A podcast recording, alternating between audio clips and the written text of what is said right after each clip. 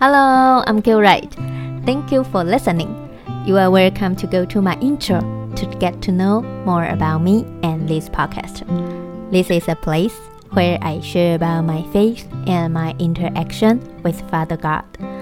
I believe that um, we are loved and we are precious and we are honored in God's sight. Um, if you have listened to my uh, podcast before, uh, I think uh, you definitely know that uh, English is not my native language, and I am still learning English. Um, so I may make some grammatic mistakes or have a bit of an accent.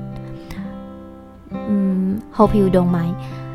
Uh, nevertheless, if you are struggling with something and need someone to pray for you, I'm most willing to pray for you. I will try my best to do it, of course, in English. So please feel free to email me and I will protect your privacy regarding personal information and your story.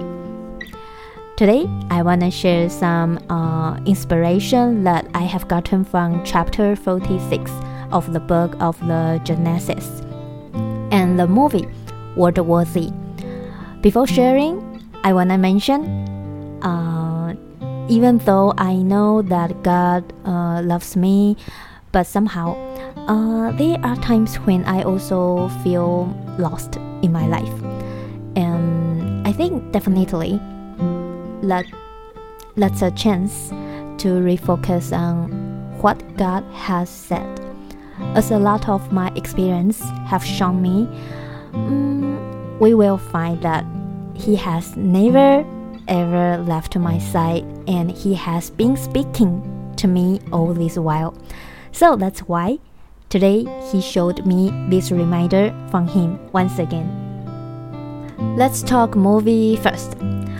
Brad Pitt played Jerry in World War Z, and uh, he said that to the Spanish family.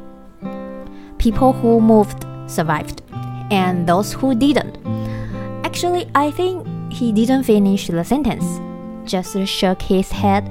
Um, but I think the meaning we all know it is those who didn't move won't survive. And following that, he added a Spanish sentence and repeat it twice. Movimiento es vida. Movimiento es vida, which means movement is life. Wow, mm, I don't know how this part left the deepest impression on me. This scene, this sentence just seems to be engraved in my mind. I really do agree with him. In this modern world, we already know that change is the only constant, so that we have to be flexible in order to maintain a stable lifestyle. In my opinion, if someone persuades some peace inside to embrace this mindset, maybe it's a good start. Alright, let's come back to the book of Genesis in the Bible. Before chapter 46, Jacob and his family lived in the land of Canaan. But uh, they were suffering from a great, great famine. There was no enough food for the whole family. When Jacob heard that grain was available in Egypt, he asked his sons to go down there and buy enough grain to keep them alive. When his sons came back with grain the second time, they also brought back the news that Joseph, who everyone thought was dead, is still alive. And then Jacob was told that Joseph is now the governor over all the land of Egypt. Joseph asked Jacob and his family to go to Egypt immediately, and he was willing to take care of the whole family. For Joseph knew that there were still five years of famine ahead of them. Okay, this is background before chapter 46. At the beginning of chapter 46, we read about Jacob setting out with all his possessions to go to Egypt. And during the night, God spoke to him in a vision Jacob, Jacob, I am God, the God of your father. Do not be afraid to go down to Egypt, for there I will make your family into a great nation. I will go with you down to Egypt. When I read these scriptures, I feel that, wow, Father God, this is Father God truly, truly understands our emotions, and He always comforts us, encourages us, strengthens us, empowers us when we need.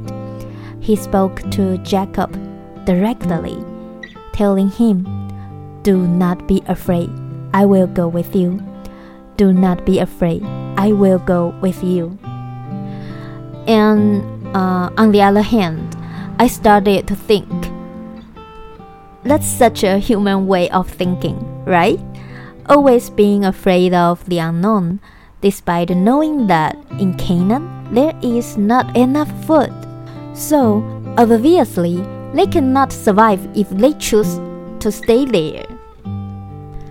This is interesting isn't it? That's what I was pondering over. Isn't it weird?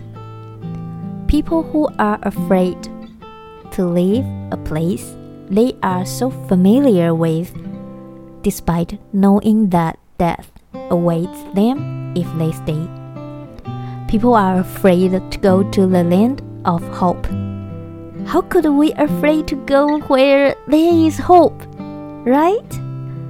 How could we be afraid to go to hope? Even though we are so weird. I, I think even though uh, we are so weird, Father God is gentle and He is our Father. He sees our deepest fear and shows up when we need Him. Like how He spoke to Jacob Do not be afraid, I will go with you. Do not be afraid, I will go with you. Okay, coming back to the movie. What was it? Jerry said, People who moved survived, and those who didn't, movimiento es vida.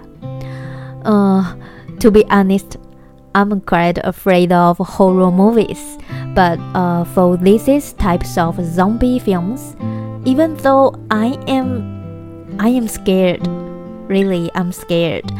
I'm still attracted by the, element of hope in an atmosphere of despair. The hope is so shining in despair. So, um, if you think currently you are at the rock bottom of your life or you feel lost, then let's boldly assume that the unknown must be better than the known the future will not be worse than the present. It's okay to feel afraid, but remember that Father God is with us. So don't be afraid to go to the land of hope with God. Don't forget that God is with you. Let's pray. Heavenly Father, Jesus, and Holy Spirit, thank you for telling us that we don't have to be afraid. Yes, we don't have to be afraid, and that you will go with us. You will go with us. Let's give ourselves a moment of silence. What exactly we are afraid of? What exactly are we afraid of? Ask ourselves.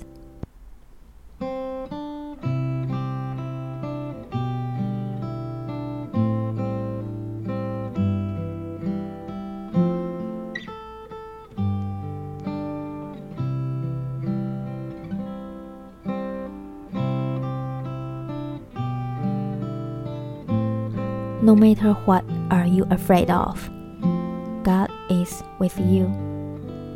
This morning, when I was worshiping God, I had a new song. Let me share the uh, lyrics with you. I am hesitant I am lost. I don't want to stay here, but I don't know where to go. When I look into your eyes, I feel your hands holding me. Even when I don't know, I can move on.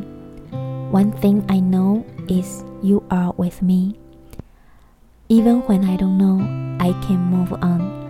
One thing I know is you are with me. God, we are so human. We confess our fears, our contradictions, our hesitance. I don't know what situation has struck you, but I pray for you who are listening right now. The fear, the contradiction, the hesitance couldn't help us at all. If you think that you are at the rock bottom of your life right now, I pray to God that God please open the eyes and ears of our hearts to look at and to listen to you again. Let your words be rooted deep into our souls. Let us wake up and understand to remember that God is so powerful and that the Almighty God is our Father. The Almighty God is our Father.